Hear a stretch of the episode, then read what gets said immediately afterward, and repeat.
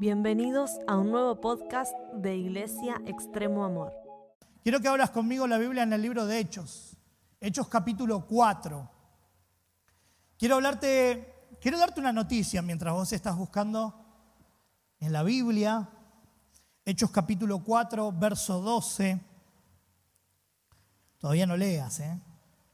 Pero tengo una noticia muy linda. En el día de ayer fuimos a hacer la compra de dos aires acondicionados. Gloria a Dios. Gloria a Dios. Nos habían dado el dato de que iban a sacar plata del banco y le caímos. Mientras salían le robamos el bolso. No. Gracias a Dios, Dios puso eh, en el corazón de, alguien de, de, la iglesia en poder sembrar, en poder ofrendar dos aires acondicionados y creo que estamos en condiciones de decir que este verano le vamos a combatir al calor. Ya hace un poquitito de calor hoy, todavía no está prendido ese, pero pobrecito, el año pasado estaba ese luchando con los 40 grados acá la parte del techo que era, estaba hirviendo, abríamos el techo, abríamos todo, igual sentíamos que había fuego. Pero ahí he visto la fidelidad de muchos de ustedes, que venían a congregarse a pesar del calor, así que sos un grosso, sos una grosa, ahí fiel al llamado, fiel a escuchar la palabra de Dios, fiel a ser parte de la iglesia, pero en definitiva hay una recompensa. Vamos a tener dos aires más, van a ser tres y vamos a Estábamos desafiados por uno más, pero bueno, ahí tranquilizamos. dijimos, bueno, vamos, vamos, en fe, dentro de muy poco vamos por dos más, amén. Si ya fuimos, ya tenemos tres, tenemos que ir por dos más, cinco y después a los chicos de KID. Creo que KID va a tener la reunión acá. Eh, todo el sector de KID se va a trasladar a este lugar, pero mientras estábamos en ese proceso de ir a comprar, le pedimos a un par de personas que nos acompañen porque teníamos el temor. Vieron que uno escucha en la televisión, en la radio, en los periódicos, uno va leyendo entradera. Lo marcaron en el banco. Claro, nosotros teníamos la data de que alguien nos iba a vender los aires acondicionados y quería todo el efectivo. Entonces era mucha plata, mucho dinero, mucho, demasiado. Entonces fuimos al banco el viernes y fuimos a sacar el dinero. Claro, cuando lo fuimos a sacar, eh, teníamos como, no sé, ciento y pico de personas adelante nuestro. Estábamos en horario laboral, habíamos pedido un permiso especial, pero íbamos a tardar un montón, esperando que nos den el dinero y después, bueno, previo a eso, ir al banco, uno ya se va imaginando cosas. Entonces yo hay veces que voy imaginando cosas adelante. Entonces, claro, eh, vamos a, la escuela, dejo a mi hijo autista, lo saludo y después me quedo pensando, ¿no? Romy lleva a, la clase, a la escuela Bauti y digo, uy, pensar que ahora vamos al banco, vamos a em, ir a buscar tanto dinero y mirá si pasa algo. ¿no? Y entonces uno entra en la preocupación, en la desesperación. Entonces ahí me empecé a encomendar al Señor a lo loco. Señor, te pido perdón por mis pecados. Señor, cuídame, protegeme, cubrinos, hace esto, hace lo otro, que, que nadie nos vea, que hagamos esto, lo otro, de acá, de allá. Algunos amigos ahí en el instituto nos, nos, fueron diciendo por ahí, yo algunas veces salgo al banco, eh, retiro dinero y me hago como que voy viendo ahí en, la vidriera, voy con un miedo, pero hago que, no tengo nada en el, bolso, en el bolso y por ahí lleva dinero. Yo no me iba a animar a tanto. Pero teniendo esa idea, digo, uy, si pasa algo, Señor, esto, lo otro. Entonces, con todo el miedo, ¿no? Señor, protegeme, Señor, cuidanos, Señor, guardanos, Señor, que no nos vean los malhechores, los ladrones, eh, que, estemos, que, estemos invisibles ante estos ladrones, esto de acá allá, cuidar nuestra vida, cubrir nuestra vida. No me quiero morir en esto, Señor, me quiero morir por tu evangelio, pero no por un aire acondicionado, por favor. Bueno, toda esa cuestión que íbamos orando, hasta que, bueno, vimos que había un montón de gente, no sacamos el dinero. Mientras íbamos para otro banco, encontramos una sucursal que nos habían ofertado dos aires acondicionados a un precio interesante. Entramos a esa sucursal y para la gloria de Dios, no solamente que estaba mucho más barato de lo que lo íbamos a comprar, primeramente, sino que nos hicieron un descuento. Y prácticamente como 100 mil pesos menos cada, cada aire acondicionado, ¿no? Gloria a Dios. Tremendo. Así que lo pagamos ahí, nos dieron la boleta y nosotros estábamos re felices. Empezó a llover, vieron cómo llovió el viernes, desde la tarde hasta la noche, a la madrugada. Entonces, en la noche cuando llego, llegamos muy tarde a casa, eh, me pongo a leer unas cosas antes de irme a dormir. Estaba medio como ansioso. Y en eso que voy leyendo, me encuentro con esta, con esta palabra, ¿no? Y con respecto a lo que vamos a leer ahora, ¿no? En Hechos.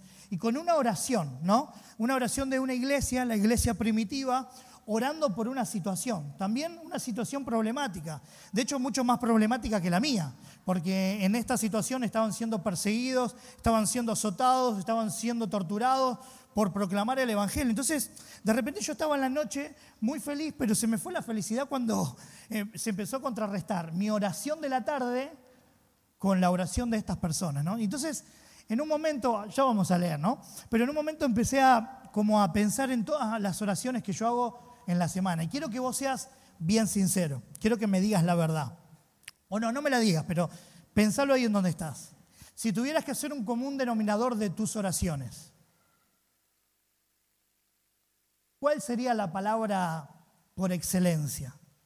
O la palabra promedio. Yo te la comparto realmente, no tengo vergüenza. Cuídame, protegeme, prosperame, ascendeme, hacerme famoso. No, famoso eh, todo, todas esas cosas que tienen que ver conmigo.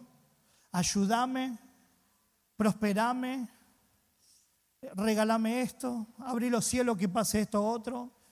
Y después se me echan algunas cosas de la iglesia, de, pero siempre, ¿no? ¿Te pasa lo mismo? ¿Sí? Tenés esa onda como la de medio egoísta, una oración poco materialista, que no está mal, no está mal, en el momento que yo estaba en el auto a punto de llover, orar por mi protección. No estaba mal. No está, no está mal orar por nuestra familia. No está mal cubrir a nuestra familia en oración para que nada les pase y que el Señor esté, vaya delante nuestro, esté detrás nuestro, esté a los costados, no esté en todo momento cuidando. No está mal. No está mal orar por una casa, por un auto. No está mal. La cuestión es cuando nosotros ponemos como prioridad eso y termina siendo el centro de nuestra oración o no el centro, termina siendo el todo de nuestra oración. Lo que debería ser otra cosa, la oración termina siendo una oración materialista, una oración de dame esto, necesito esto, si no me das esto voy a estar infeliz de esta manera, Señor, prosperame, Señor, hace que sea esto, Señor, abrí los cielos para que yo pueda, y todo se trata de nosotros como si fuéramos estrellas. Pero de repente la palabra de Dios, como siempre decimos, siempre la palabra va delante nuestro, ¿no? Siempre como que la palabra genera o, muestra los parámetros de... Es como un espejo la palabra de Dios, que nos va mostrando en qué cosas estamos incorrectos o en qué cosas tenemos que corregir para poder de alguna manera perfeccionarnos a la imagen de Él. Y veo en la palabra de Dios esto, una oración que contrarresta con la oración que yo hoy tengo. Y creo en definitiva, ¿qué es la oración que tenemos como iglesia? No solamente la iglesia Extremo Amor, las iglesias en general, pero no puedo hablar de todas las iglesias. Entonces me dedico a hablar de la iglesia que me toca pastorear, que me toca administrar. Y sé que todos nosotros, en definitiva, de alguna manera, oramos en esta dimensión, oramos en este sentido, oramos con este enfoque. Y la realidad es que la palabra de Dios va a mostrarnos de tratar de nuestra oración cambiar, que vaya por otro lado. Por eso Quiero que vayas conmigo al libro de Hechos, capítulo 4, verso 12. Tenemos Santa Cena, tenemos, vamos a tener un momento más de adoración, por eso vamos a hacerlo bien rapidito, pero yo necesito que me prestes atención. La atención que no le has dado a nunca a nadie, me la puedas dar a mí. ¿Puede ser? ¿15, 20 minutos me das? ¿Sí? ¿Me das 15, 20? Si nos pasamos un poquitito más, no importa, es sábado. Mañana dormimos hasta tarde. Hechos capítulo 4, verso 12 dice, de hecho, ningún otro hay salvación, porque no hay bajo el cielo otro nombre dado a los hombres mediante el cual podemos ser salvos. Los gobernantes, al ver la osadía con la que hablaban Pedro y Juan y al darse cuenta de que eran gente sin estudios ni preparación, quedaron asombrados y reconocieron que habían estado con Jesús. Además, como vieron que los acompañaba el hombre que había sido sanado, no tenían nada que alegar. Así que les mandaron que se retiraran del consejo y se pusieron a deliberar entre sí. Verso 16. ¿Qué vamos a hacer con estos sujetos? Es un hecho que por medio de ellos, es un hecho que por medio de ellos ha ocurrido un milagro evidente. Todos los que viven en Jerusalén lo saben y no podemos negarlo. Pero para evitar que este asunto siga divulgándose entre la gente, vamos a amenazarlos para que no vuelvan a hablar de ese nombre a nadie. Estoy leyendo la nueva versión internacional, la NBI. Verso 18. Los llamaron y les ordenaron terminantemente que dejaran de hablar y enseñar acerca del nombre de Jesús. Pero Pedro y Juan replicaron, es justo que delante de Dios, perdón, es justo delante de Dios obedecerles, obedecerlos a ustedes en vez de obedecerlo a Él. Júzguenlo ustedes mismos. Verso 20, nosotros no podemos dejar de hablar de lo que hemos visto y oído.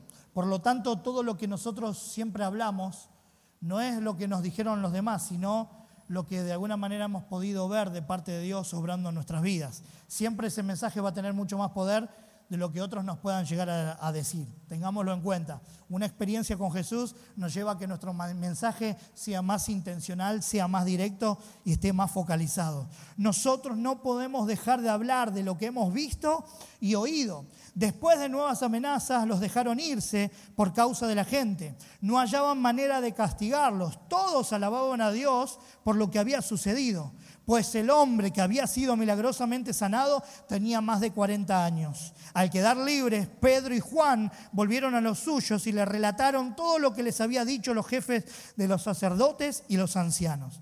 Cuando lo oyeron, alzaron unánime, unánimes la voz en oración a Dios, soberano Señor, creador del cielo y de la tierra, del mar y de todo lo que hay en ellos. Tú, por medio del Espíritu Santo, dijiste en labios de nuestro Padre David, tu siervo, ¿por qué se sublevan las naciones y en vano conspiran los pueblos? Los reyes de la tierra se rebelan y los gobernantes se confabulan contra el Señor y contra su ungido. En efecto, en esta ciudad se reunieron Herodes y Poncio Pilato con los gentiles y con el pueblo de Israel contra tu santo siervo Jesús, a quien ungiste, para hacer lo que de antemano tu poder y tu voluntad habían determinado que sucediera. Ahora, Señor, toma en cuenta sus amenazas y concede a tus siervos, ¿qué? ¿Qué dice? El proclamar tu palabra sin temor alguno. Hay otra versión que dice que prediquen con firmeza. ¿Sí? No, no, está, no está haciendo la oración de protegerlo, cuidarlo, que no lo lastimen. Le está diciendo que sigan predicando y que estén firmes, no vaya a hacer cosas que estén dudando de algo y se vayan para atrás. Tienen que estar firmes en la predicación, el, el proclamar tu palabra sin temor alguno. Por eso extiende tu mano para sanar y hacer señales y prodigios mediante el nombre de tu santo siervo Jesús. O sea, la oración era prácticamente un suicidio. Porque de qué manera se daban cuenta estas personas que estaban predicando? Porque predicaban y sucedían muchos milagros. Por lo tanto, cuando había un milagro, ¿qué pasaba? Levantaban la perdiz. Uy, hay un milagro en la ciudad de Jerusalén. Tenemos que ir. ¿Quién está? ¿Quién está hablando de Jesús? Mirá, es de este Jesús y esto el otro. No, sacalo. Empezá a amenazarlo, empezá a golpearlo, empezá a lastimarlo, empezá a torturarlo. Que no hablen nunca más de este Jesús. Pero es evidente que este Jesús algo hace porque hay milagros, prodigios y maravillas. Entonces los que están orando, en vez de decir, Señor, lo cubrimos con tu presencia, Señor, que pasen como invisibles delante de los enemigos. No, está diciendo, Señor que estén firmes a la hora de predicar. Y que estén tan firmes que cuando sucedan milagros, prodigios y maravillas, ellos no retrocedan, se mantengan, se sostengan en la palabra de salvación. Por eso extiende tu mano para sanar y hacer señales y prodigios mediante el nombre de tu santo siervo Jesús. Después de haber orado, tembló el lugar en que estaban reunidos, todos fueron llenos del Espíritu Santo y proclamaban la palabra de Dios sin temor alguno. ¿Saben? Claro, cuando estaba la noche leyendo esto, como que ya está, Jesús, deja, me dedico a vender panchos. Porque si tu iglesia eh, marca un precedente, es la primera oración, es la primera oración de la iglesia de alguna manera constituida. Para que entendamos un poquito el contexto, Jesús muere en la cruz, resucita, asciende a los cielos, desciende el Espíritu Santo. Cuando desciende el Espíritu Santo hay muchas lenguas hablando, un bautismo en lenguas, 14 lenguas aproximadamente, dejando en claro algo, que este mensaje no era para los judíos, eh, para los judíos, era un mensaje global, un mensaje mundial, un mensaje para todo el mundo. Y este mensaje debía replicarse, debía estar en movimiento. Por eso la iglesia no es una institución. La iglesia es un movimiento que está en acción, que está en continuo movimiento y que hace lo que hoy hace Instagram. Viste que Instagram lo que hace es hacer seguidores. Pero Jesús lo inició esto hace más de dos mil años, cuando por medio del movimiento la iglesia lo que hacía era crear seguidores, seguidores de Él que proclamaran, que primero recibieran el mensaje de salvación y que después de recibir este mensaje de salvación pudieran en movimiento seguir proclamando, hablando del poder, de la resurrección, poder hablar de la autoridad de Cristo y de lo que Cristo puede hacer en el corazón de aquellas personas que lo reciben. Es una palabra, es un mensaje poderoso, lleno de autoridad, lleno de poder, lleno de milagros, lleno de prodigios. Seguimos creyendo en eso y sabemos que cuando predicamos el Evangelio suceden esas cosas. Ahora, en medio de todo eso es que surge la iglesia. Y la iglesia empieza a predicar. Pedro y Juan levantan un paralítico. No tengo plata, no tengo, no tengo nada, pero lo que tengo te doy. Había algo dentro de ellos que era mucho más que el oro y la plata, y era el poder de Dios activándose en el cuerpo de una persona. Claro, la gente empieza a alarmarse. ¿Quiénes son estas personas? ¿De quién, ¿En nombre de quién están hablando? ¿Quién se cree que son? ¿De dónde vienen? Pum, pum, De pronto se dan cuenta que es Pedro y Juan. De pronto se dan cuenta que no tienen mucho estudio, que no están muy capacitados, pero tienen una elocuencia, tienen una autoridad, tienen un poder al proclamar la palabra que ellos se sorprenden. Y no solamente se sorprenden de lo que ellos están hablando, sino que también se sorprenden de quien tienen al lado. Porque el que tenía 40 años y había estado... Eh, tirado en el piso, postrado, era este muchacho y ahora ya no estaba más. Ahora estaba bien paradito, por lo tanto no podían negar lo que Dios había hecho a través de estos varones. Ahora, en medio de todo eso se producen los azotes, se producen las amenazas, se produce esto de si llegan a seguir predicando, van a morir, van a morir sus familias, van a morir esto, lo otro. Por lo tanto, la iglesia tiene dos opciones. Seguir replicando para lo cual fue creada o todo lo contrario, ser una institución, un templo, cuatro paredes, cantar algunos coritos lindos, escuchar algunas palabras lindas, si te gusta, si no te gusta, y después te vas a tu casa. Pero esta iglesia no es una iglesia institucional, es un movimiento. La iglesia la hacemos nosotros. Y es ahí donde la iglesia somos nosotros. Y es ahí donde en el movimiento, en nuestro trabajo, en la universidad, en la escuela, con nuestras familias, donde podemos desarrollar el ministerio o la iglesia predicando la palabra de Dios. Miren, entendí algo. Cuando uno está fuera de la iglesia y está eh, de alguna manera compartiendo, si el enfoque no es hacer seguidores de Jesús, eso no es hacer iglesia. Porque algunas veces tenemos por entendido que, bueno, la iglesia la hacemos en todos lados, sí, es verdad, pero cuando se proclama la palabra de Dios y cuando de alguna manera el enfoque son hacer seguidores de Jesús. Porque si de lo único que vas a hablar es ir a la cancha, o de lo único que vas a hablar es de cómo coses o cómo cocinas tal cosa, y hacer reuniones de cocina, de fútbol, de lo que sea, y de lo que menos se habla es de la palabra de Dios, eso no es iglesia. O sea, hay veces que queriendo, viste, desvirtuar la religiosidad y desvirtuar algunas cosas, no, bueno, pero Dios no, no, es tan así, no es tan así estructurado, no es tan así. Si el mensaje de salvación no está en medio de una de las personas, no haces iglesia. No hacemos iglesia. Se necesita compartir la palabra de Dios, se necesita distribuir el mensaje de salvación para que ahí sí podamos hacer iglesia. En la casa, en la universidad, con la familia, en el trabajo, en la escuela, en donde sea, pero proclamando el mensaje de salvación. Por eso es una invitación para que nosotros dejemos la vergüenza, la duda de lado y empecemos a responder a este rol protagónico de nosotros somos la iglesia y proclamamos el mensaje de salvación en donde nosotros estemos. Ahora, Pedro y Juan, después de predicar, son azotados, son amenazados, vuelven con la iglesia, con las personas que estaban reunidas en cierto lugar y, le cuentan la situación. Y en esa situación es cuando se produce esta oración, a la cual yo llamo una oración audaz.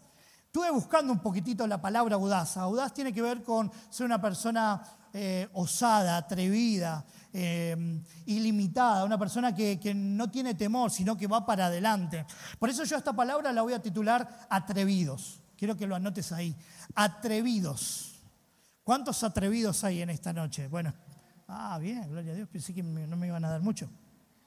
Atrevidos. ¿Por qué? Porque los atrevidos en la oración, no atrevidos en una palabra, no, no siendo maleducados o mal aprendidos, atrevidos en cuanto a la oración. Porque esta gente entendió que esta oración no podía ser una oración de protección, una oración de cuidado. Señor, te pido que no se lastimen las uñas a los chicos.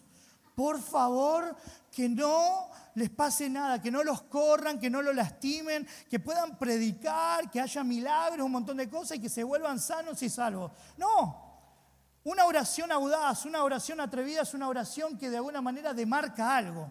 Y por eso yo quiero compartirte algunas cosas. Yo creo que la oración de, de esta iglesia primitiva nos enseña algo.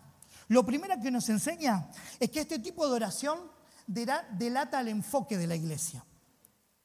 Y quiero que seamos muy, muy, quiero ser muy claro con esto.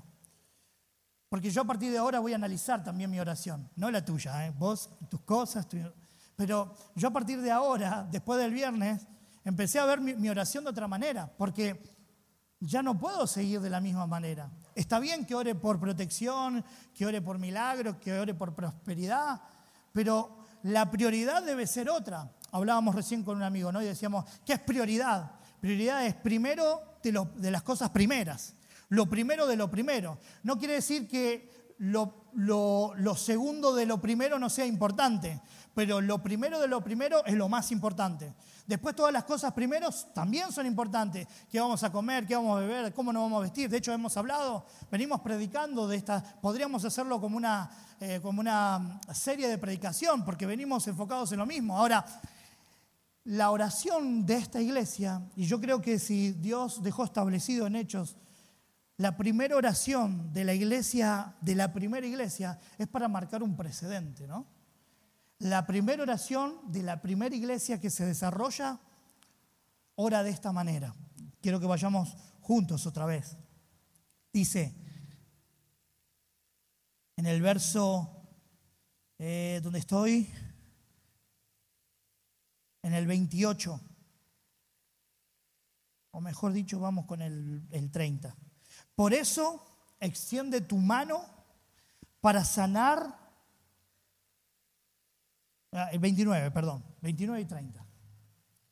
29 y 30. Ahora, Señor, toma en cuenta sus amenazas y concede a tus siervos el proclamar tu palabra sin temor alguno.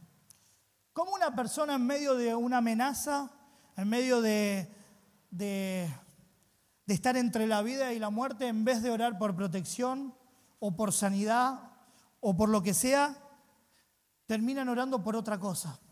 Señor, no sea cosa que ellos, teniendo temor, no prediquen. Por eso lo primero que nos enseña esta oración atrevida es que este tipo de oración delata el enfoque de la iglesia primitiva. ¿Cuál era el enfoque de la iglesia primitiva? Que nada detenga este mensaje. Que nada detenga el avance de la iglesia. Que nada detenga ni haga retroceder no, exista nada ni nadie que haga retroceder el mensaje de salvación. No importa si hay que darlo todo, inclusive la, muerte, la vida. Si tenemos que responder con la muerte, con nuestra propia vida, no importa. El enfoque de la iglesia primitiva estaba en darlo todo. La oración delata el enfoque de la iglesia. Por lo tanto, mi pregunta es, ¿cómo está nuestra oración como iglesia?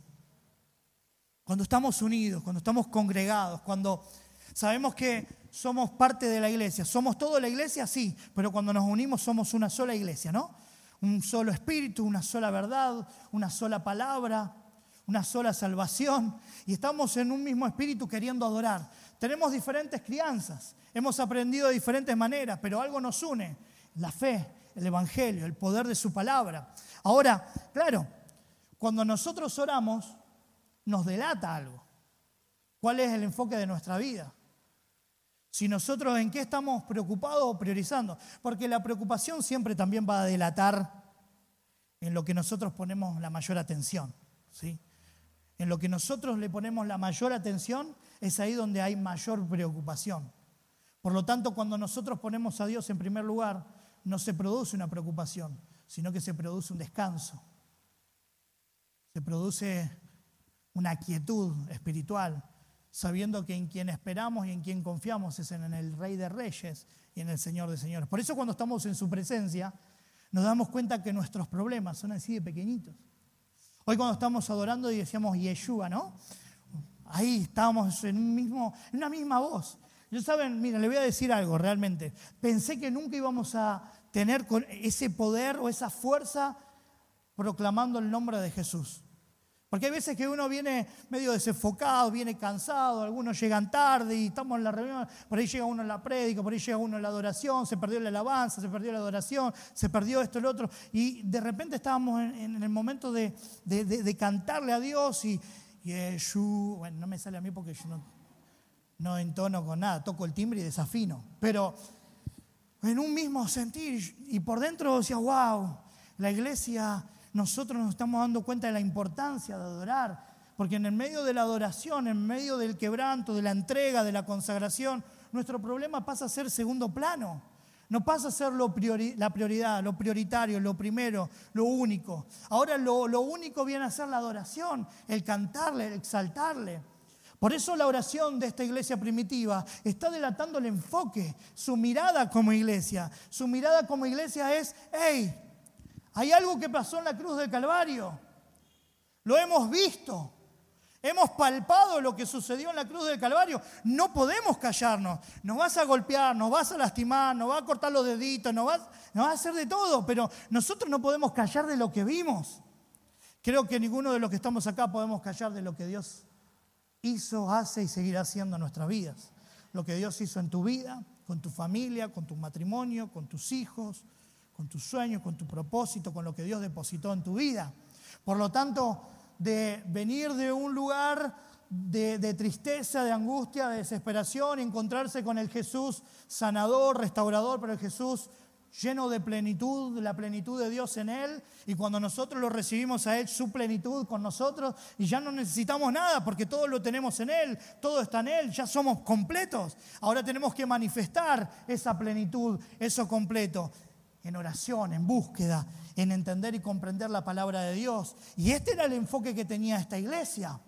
Enfocados en algo, no podemos dejar de hablar lo que hemos visto, lo que hemos escuchado, lo que hemos sido parte. Somos testigos oculares, lo hemos visto. Hemos visto el poder de Dios en una cruz del Calvario. La tumba está vacía. Por lo tanto, mi enfoque no puede ser el, Señor, dame un auto, dame una casa, sino, Señor, que se pueda seguir proclamando este mensaje de salvación, porque la realidad es que una casa y un auto es hermoso, pero la salvación de la humanidad no tiene consideración, no tiene comparación. Que el mundo sea sano, que el mundo sea salvado, que el mundo sea restaurado, que el mundo pueda eh, recibir la manifestación del Hijo, es el llamado principal que nosotros tenemos que tener como iglesia. Todo lo demás es añadidura. Por eso el enfoque de esta oración va a delatar lo que hay en el corazón de la iglesia. Lo primero es eso. Lo segundo, voy bien rapidito. Esta oración atrevida evidencia las, prioridades de la primera iglesia. La prioridad de la iglesia primitiva, perdón, primitiva. La prioridad de la iglesia primitiva no era el bienestar de sus seguidores. No era pasar de nivel económico. Su prioridad, su prioridad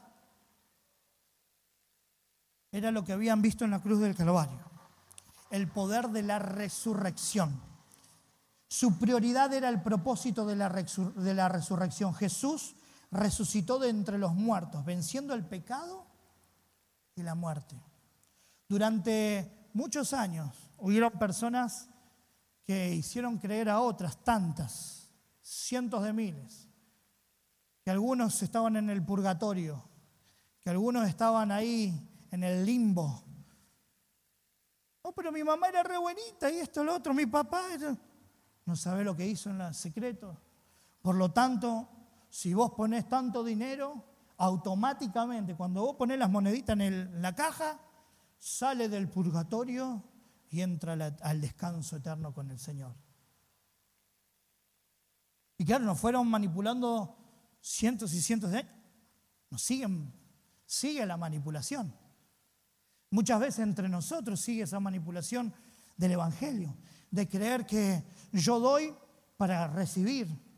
Yo voy a orar para que Dios me use.